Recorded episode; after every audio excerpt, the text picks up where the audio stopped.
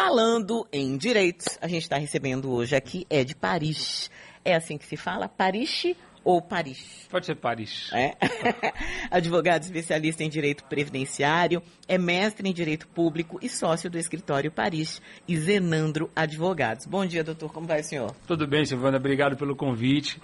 É sempre bom estar aqui nessa casa das boas ideias e amanhecer o dia ao seu lado vai torná-lo bem melhor. Oh, obrigada, doutor. A gente vai falar de um assunto que ainda é um pouco complicado na cabeça das pessoas, né? Que é a revisão da vida toda. A gente costuma fazer isso uma vez por ano, no final do ano. mas da própria vida. Nesse caso, a gente está falando da vida profissional, é isso, da pessoa? É da vida contributiva, Contributiva, ó, mais detalhada Da ainda. vida de quando você pagava o INSS, né? É porque esse é o nome de batismo dessa revisão, todas você sabe, todas as leis, todas as revisões têm nomes, né? Ganham nomes Lei Carolina Dickmann, Lei Maria da Penha. Essa revisão ganhou o nome de revisão da vida toda. E é uma revisão que o pessoal diz que é a revisão do século, porque é a primeira deste século. E as últimas revisões que aconteceram foram na década de 80, na década de 90 e tiveram outros nomes, como revisão do buraco negro, revisão do buraco. revisão do buraco Gente, o buraco negro cai lá e desaparece, né? Porque... Isso. E agora é a revisão da vida toda. E por que a vida toda? Porque a intenção dessa revisão é utilizar as contribuições sociais, as contribuições para o INSS que você fez durante toda a sua vida. E aí você pode perguntar, mas como assim? Eu já não usava isso? Não, Silvana, se a gente voltar lá atrás, a gente vai lembrar que até 99, seu pai, por exemplo, deve ter vivido essa época. Oi, tô perto de me aposentar, então tenho que aumentar o meu salário, né? Porque É, eu ouvia falar isso. porque antigamente o cálculo era feito com a média dos últimos três anos de salário. Então eu ia me aposentar, chegava no final, aí eu dava um gás, porque eu me aposentava com a média dos últimos três anos. O INSS, que não é besta nem nada, viu isso e disse: opa, chegou a hora de mudar. E nessa mudança, houve uma regra que diz, ó, a partir de agora a média não vai ser mais dos últimos três anos, não. A média agora vai ser de toda a sua vida a partir do plano real. Aí ficou aquela dúvida assim, mas peraí, mas eu já tinha vida antes do plano real, por que só depois do plano real? Mas assim o INSS levou.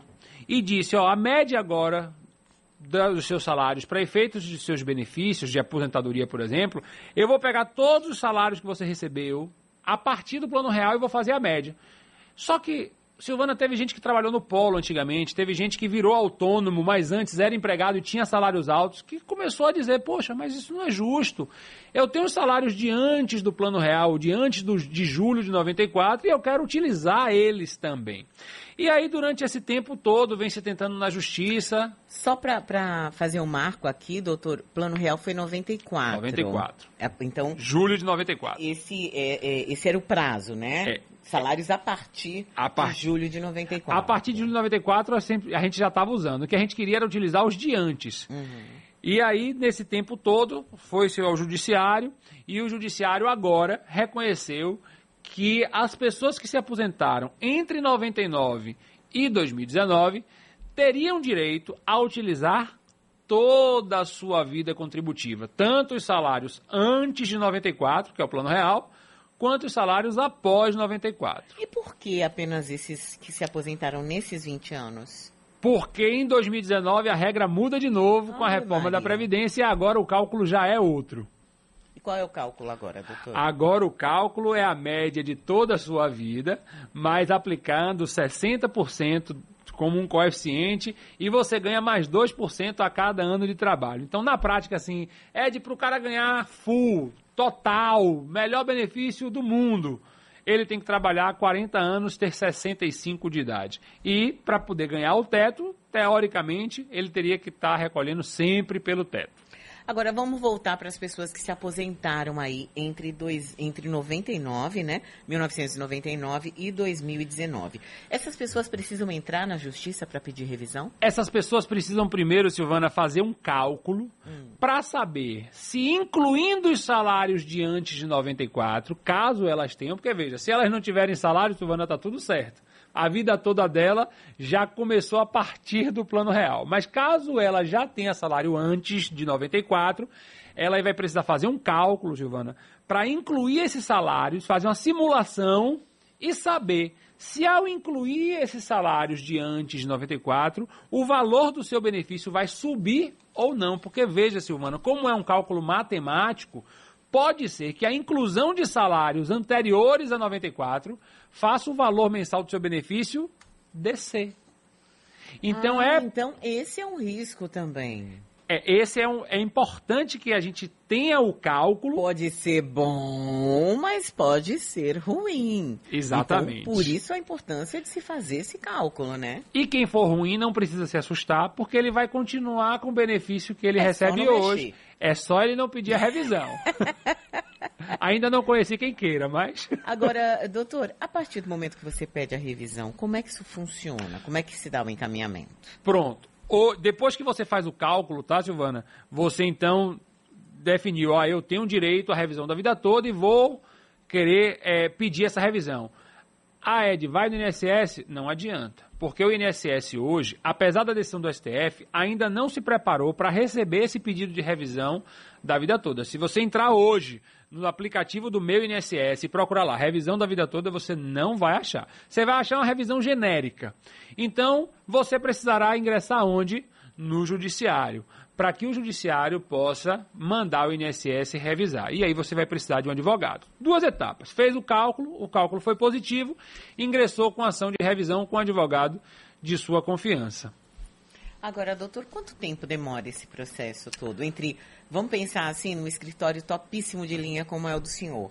Eu chego lá, passo por uma, um atendimento, primeiro atendimento, levo minha documentação, pago ali minha consulta e digo, quero saber aí como é que vai minha revisão. Aí vocês fazem essa revisão e aí eu dou entrada na, na no INSS, em média, pensando num, num, num, num caso hipotético, mas em média Quanto tempo eu passo a ter o valor da minha revisão? Olha, hoje nós acreditamos que por ter uma decisão do STF já definindo este caso, é uma decisão que tem efeito vinculante, nós estamos estimando que entre um ano e um ano e meio o seu processo transite na Justiça Federal, que é uma justiça aqui em Salvador, que diga-se de passagem, é uma justiça das mais céleres. Ah, Ed, mas no meu caso demorou. Veja, não é a ideal, mas dentro da realidade que nós vivemos é uma justiça boa certo? Então, eu acredito que entre um ano e um ano e meio, um caso que já foi definido pelo STF, ele venha a se findar e você já tenha a revisão do seu benefício e também, Silvano, principal, receber as diferenças dos últimos cinco anos. Porque quando você dá entrada, na justiça, você vai dizer, juiz, meu primeiro pedido é revise o valor mensal do meu benefício. Ah, tá, então vamos passar ele aqui de mil para cinco mil, porque, ó, Silvana, tem cada cálculo absurdo de gente que deixou de ganhar dois para ganhar sete, gente que deixou de ganhar mil e trezentos e dois, que é o salário mínimo, para ganhar cinco. Hoje qual é o teto? Hoje o, teto é R$ 7.507,49. Então ele foi, teve o cálculo positivo, ingressou com ação na justiça, ele vai pedir primeiro que revise o benefício dele mensal e, em segundo lugar, que ele receba os atrasados dos hum, últimos cinco anos. Então, aí é, aí é bom, hein, gente? ele consegue recuperar os últimos cinco anos de atrasados. Uh, doutor, prazo, esse prazo de um ano e meio, né, que o senhor falou, esse é um prazo é, extenso dentro do judiciário brasileiro? Não é um prazo bem curto. Na minha experiência, é um prazo. Não é o prazo adequado para a nossa vida, né? A pessoa que está necessitada, com o seu salário aviltado. É uma vergonha, não é não? É, eu, eu um... olho, sendo bem sincera, me desculpe até, né, dar uma opinião tão pessoal, mas para mim é uma vergonha você entrar com um pedido de análise, ainda mais de situações como essas, né? A gente está falando de aposentadoria, e você demorar um ano e meio para a justiça dizer você tem direito ou você não tem direito. Silvana, na verdade, o, o INSS já podia estar tá cumprindo a decisão do STF. Ele já foi condenado. E a pergunta é por que o INSS não voluntar, por que ele voluntariamente não fez essa revisão? Não sei se você acompanhou nesses cinco meses, mas o ministro Alexandre Moraes determinou ao INSS que apresentasse um plano plano para atender a decisão do STF. E o INSS disse que não tem como apresentar um plano hoje, porque não tem condições técnicas de fazer essa revisão, porque é muita né, gente. gente. Desculpa. Então veja, isso sim você evitaria a ida para o judiciário. Quando o INSS, ele mesmo dissesse, ó, tá bom, nós erramos, o, a justiça disse que nós estamos errados, então nós vamos consertar. Como nós vamos consertar? É como eu falei, se você entrar hoje no INSS e pedir essa revisão, não acontece. Você não consegue. Então você tem que ir para a justiça. E de alguma forma, doutor, a justiça, o judiciário brasileiro se posicionou em relação a esse, essa decisão do INSS de dizer, ó, oh, eu não tenho como apresentar, porque existem coisas que não vêm a público de uma forma tão clara, a não ser que uma das instituições diga, veja que absurdo, nós seremos sobrecarregados. E aí processos que são necessários de fato passar pela justiça vão demorar mais, porque muita gente vai procurar essa revisão, sendo que o INSS poderia, por ele como instituição, tomar essa medida é, ali, já que teve inclusive uma orientação de um ministro do Supremo. Depois que ele deu essa resposta, Silvana, de que ele não teria condições, o juiz, o, o, ministro do STF, Alexandre Moraes, fez publicar o acórdão que foi agora no dia 13 e todos os juízes estão autorizados a prosseguir com os processos que antes estavam aguardando esse posicionamento do, ST, do INSS. Então, não houve essa conversa, acho que essa conversa é uma conversa de Estado, né, de governo, porque são duas instituições do governo, mas em termos jurídicos, não. Ao INSS, como devedor, caberá ser cobrado pelos seus credores, que são os segurados. Como eles não têm a via administrativa para fazê-los, só resta a via judicial. Bonito para a gente, né? É, quero agradecer aqui, doutor Ed Paris, que explicou para a gente sobre essa revisão da vida toda. Antes, eu quero fazer uma pergunta aqui. Tem um ouvinte dizendo, Sil, bom dia. Gostaria de saber do advogado, é a doutora Ed Paris. É, é, essa pessoa é pensionista e ela tem olhado o INSS, tem mostrado o seguinte, ele me mandou até aqui, revisão extraordinária em análise. O que, que isso quer dizer, doutor? Isso é uma tela do INSS, é Joana? uma telinha que está. Ou é uma carta que ele recebeu? Tá, assim, atendimento à distância, serviço, revisão extraordinária em análise é, é pelo meu INSS, desculpe, posso ver? É, pode, mas assim, não tem, ela mandou só essa parte aqui, ó, mandou o texto e aí é isso aqui. Atendimento de em análise. É, eu, eu pedi para ver, Silvana, porque assim, um outro alerta é que existem.